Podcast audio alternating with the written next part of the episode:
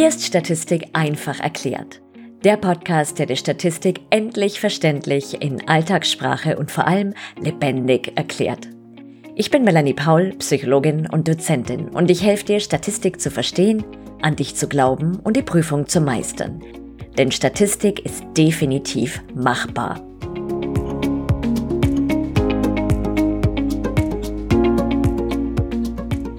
Viel Kopf, viel Hirn. Oder vielleicht viel Kopf, wenig Hirn? Was stimmt nun? Falls du jemals vorhattest, dieser wesentlichen Frage nachzugehen oder aber dich jetzt dazu inspiriert fühlst, erkläre ich dir in dieser Folge die dazu benötigte Methode, um deine Daten auszuwerten. In diesem Sinne, herzlich willkommen zur 53. Podcast-Folge zum Thema Kovarianz. Worum geht's? In dieser Episode erzähle ich dir, in welchem Bereich der Statistik wir uns befinden was die Kovarianz ist, wofür du sie brauchst, wie du sie berechnest und interpretierst. Da kann dann kovarianztechnisch gar nichts mehr schiefgehen.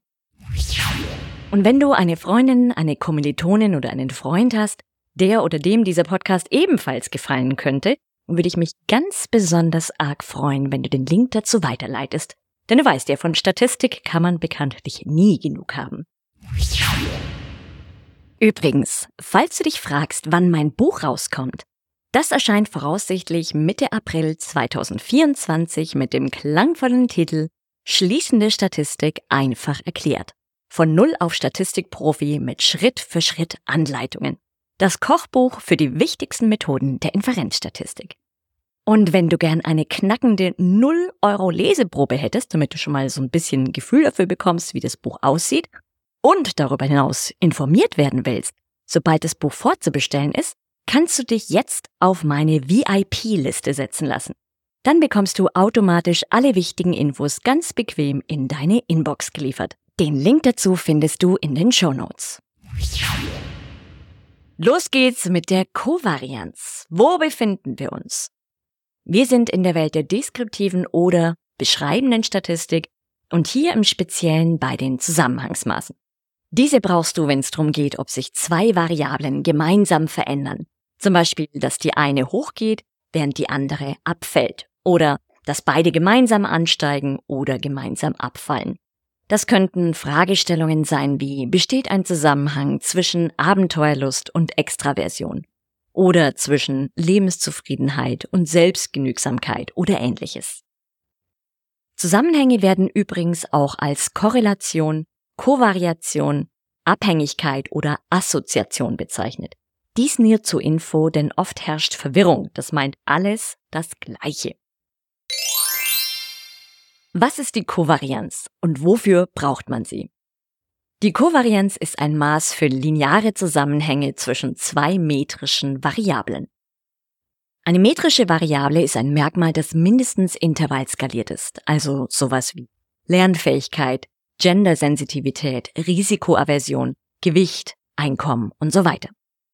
Ein linearer Zusammenhang ist einer, der durch eine Punktewolke dargestellt werden kann, die entweder von links unten nach rechts oben verläuft, das wäre ein positiver Zusammenhang, oder von links oben nach rechts unten, das wäre ein negativer Zusammenhang. Ob deine Daten so aussehen, das heißt, ob Linearität vorliegt, kannst bzw. solltest du dir immer zum Beispiel in einem Streudiagramm ansehen. Sehen deine Daten hingegen vielleicht wie ein U aus oder ein umgekehrtes U, kannst du keine Kovarianz berechnen. In dem Fall liegt nämlich kein linearer Zusammenhang vor. Also die Kovarianz erfasst ausschließlich lineare Zusammenhänge. Außerdem ist es wichtig, immer zu überprüfen, ob Ausreißer vorliegen. Denn die Kovarianz reagiert darauf sehr sensibel und wird dann unverhältnismäßig groß. Ausreißer sind Werte, die sehr ungewöhnlich sind und im Verhältnis zu den anderen sehr weit außen auf der jeweiligen Skala liegen. Die Kovarianz misst, wie stark zwei metrische Merkmale miteinander kovariieren und ist quasi die Mama des Korrelationskoeffizienten R nach Bravey Pearson. Mama oder Mutter ist gemeint, dass du, um R zu erhalten, zunächst die Kovarianz berechnen musst im ersten Schritt, um dann nach weiteren Berechnungen zu R zu kommen. Doch dazu gibt's in einer anderen Folge mehr. Kehren wir nun zu unserem Eingangsbeispiel zurück, um das etwas greifbarer zu machen, nämlich auf den Zusammenhang zwischen dem Kopfumfang und der Intelligenz. Der Kopfumfang in Zentimetern ist ein verhältnisskaliertes Merkmal und der IQ intervallskaliert. Das sind also beide metrische Merkmale. Angenommen, du fängst 40 Erwachsene ein und erhebst bei jeder Person den Kopfumfang in Zentimetern sowie den IQ mit dem Hamburg-Wechsler Intelligenztest für Erwachsene. Dann hättest du insgesamt 80 Werte, nämlich pro Person jeweils zwei. Einmal den Kopfumfang und einmal den IQ. Jetzt schaust du dir als erstes deine Daten in einem schicken Streudiagramm an und stellst fest, dass die Punkte eine wunderbare Punktewolke ergeben, die von links unten nach rechts oben verläuft.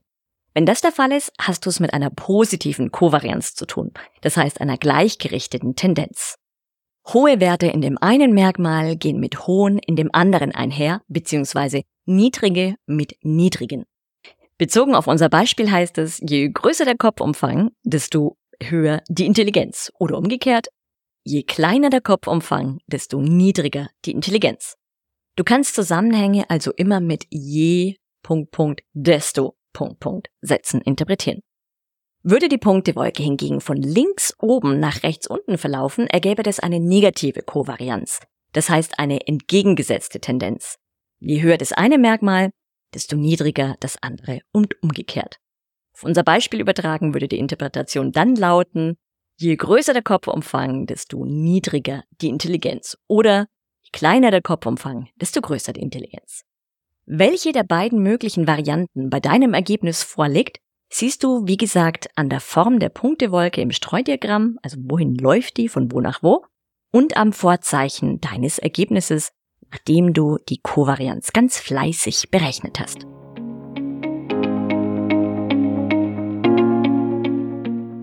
Hast du das Gefühl, dass dein Gehirn irgendwie nicht für Statistik gemacht ist?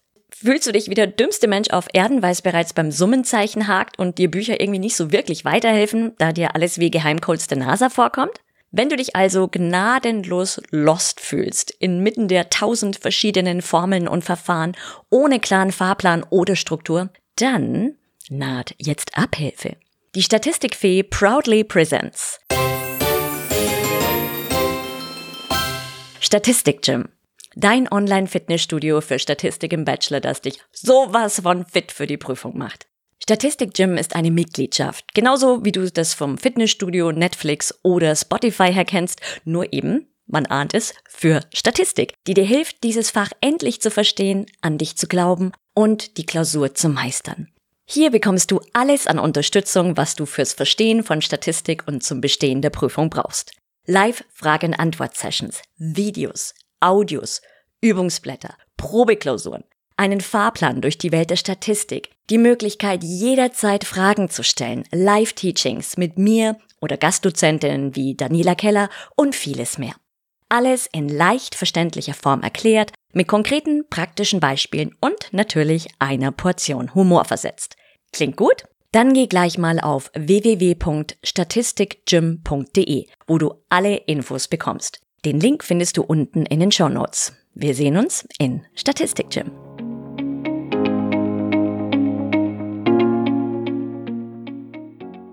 Das bringt uns zur Frage aller Fragen. Wie berechnet man die Kovarianz? Die Formel kann ich dir aus naheliegenden Gründen im Audioformat nicht visuell präsentieren. Ich versuche es dir aber zu beschreiben und du kannst dir das später nochmal in einem Lehrbuch oder einem Studienbrief anschauen. Oder du kommst zu Statistik Gym und schaust dir dort das Video an. Die Kovarianz wird meist als ein kleines s mit einem tiefer gestellten xy dargestellt. Oder auch mit einem Kov geschrieben C-O-V. Das xy steht für die beiden beteiligten Variablen. Bei uns wäre der Kopfumfang die x-Variable und der IQ die y-Variable. Die beiden sind übrigens austauschbar. Es ist völlig egal, was du berechnest. Du kannst immer die eine Variable zu x und die andere zur y machen. Das ist hier unerheblich. Da es unterschiedliche Darstellungen der Formel gibt, beschränke ich mich jetzt auf die, die ich persönlich am einfachsten finde. Die Kovarianz besteht aus einem Bruch. Im Zähler hast du die sogenannte Kreuzproduktsumme, die im Nenner durch die Anzahl an Versuchspersonen geteilt wird. Wie der Name Kovarianz andeutet, steckt in dieser Formel die Varianz drin. Die Kovarianz wird ähnlich wie die Varianz berechnet, nur dass nachdem von jedem x-Wert der Mittelwert von x abgezogen wurde, das Ganze nicht ins Quadrat gesetzt wird, sondern dieses Ergebnis mit y minus dem Mittelwert von y multipliziert wird. Zusammengefasst und aufs Beispiel bezogen.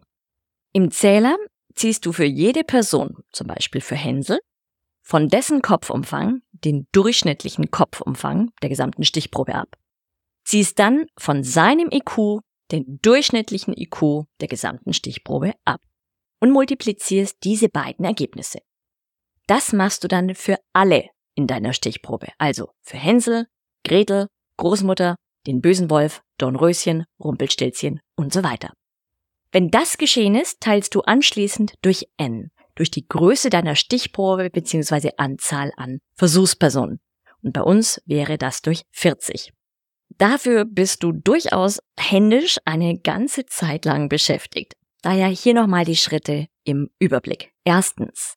Berechne den Mittelwert beider Variablen, also von x und y. Zweitens. Ziehe von jedem x und y-Wert einer Person den dazugehörigen Mittelwert ab. Drittens, multipliziere das Ganze. Viertens, mach das für alle. Fünftens, zähle alles zusammen und sechstens, teile das Ergebnis durch n. Am einfachsten ist es, wenn du dir dafür eine Tabelle anlegst. Dann kommst du nicht so leicht vom rechten Weg ab und in den Wald. Nun hast du einen ganz wunderbaren Wert errechnet und fragst dich vermutlich, was er dir sagen soll. Und meist sagt er dir nämlich nicht so wirklich viel. Daher schauen wir uns jetzt an, welchen Wertebereich die Kovarianz annehmen kann.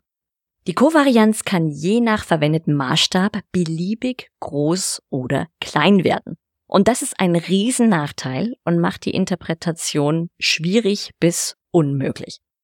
Angenommen, du erhältst bei unserem Beispiel eine Kovarianz von 17. Dann wird dir dieser Wert relativ wenig sagen.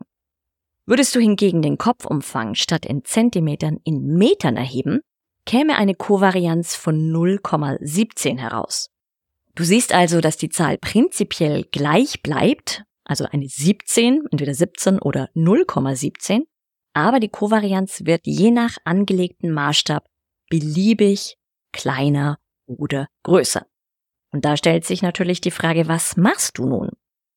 Du rechnest weiter, denn die Lösung ist der Korrelationskoeffizient R nach Bravey-Pearson oder auch Produkt-Moment-Korrelation genannt, den du ganz leicht aus der Kovarianz errechnen kannst.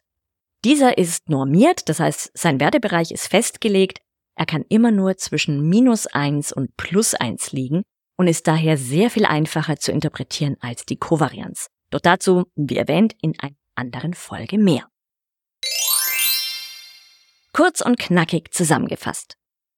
Die Kovarianz ist ein lineares Zusammenhangsmaß, das misst, wie stark zwei metrische Merkmale miteinander kovariieren.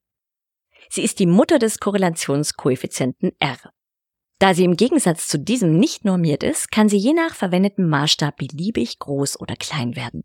Daher können wir die Kovarianz nicht zur Interpretation verwenden, sondern müssen darauf aufbauend R berechnen. Die Kovarianz reagiert außerdem sehr stark auf Ausreißer, sodass es empfehlenswert ist, vor der Berechnung immer eine visuelle Inspektion, zum Beispiel mit einem Streudiagramm, durchzuführen. Und das war's! Jetzt würde ich sagen, schnapp dir einen kleinen Datensatz und setz das Gehörte gleich mal praktisch um. Viel Spaß dabei! Happy Learning und ich freue mich, wenn du in der nächsten Folge wieder wissensdurstig und mit glühenden Öhrchen dabei bist. Bis dahin wünsche ich dir eine gute Zeit und sende zart jodelnde Grüße vom Chiemsee.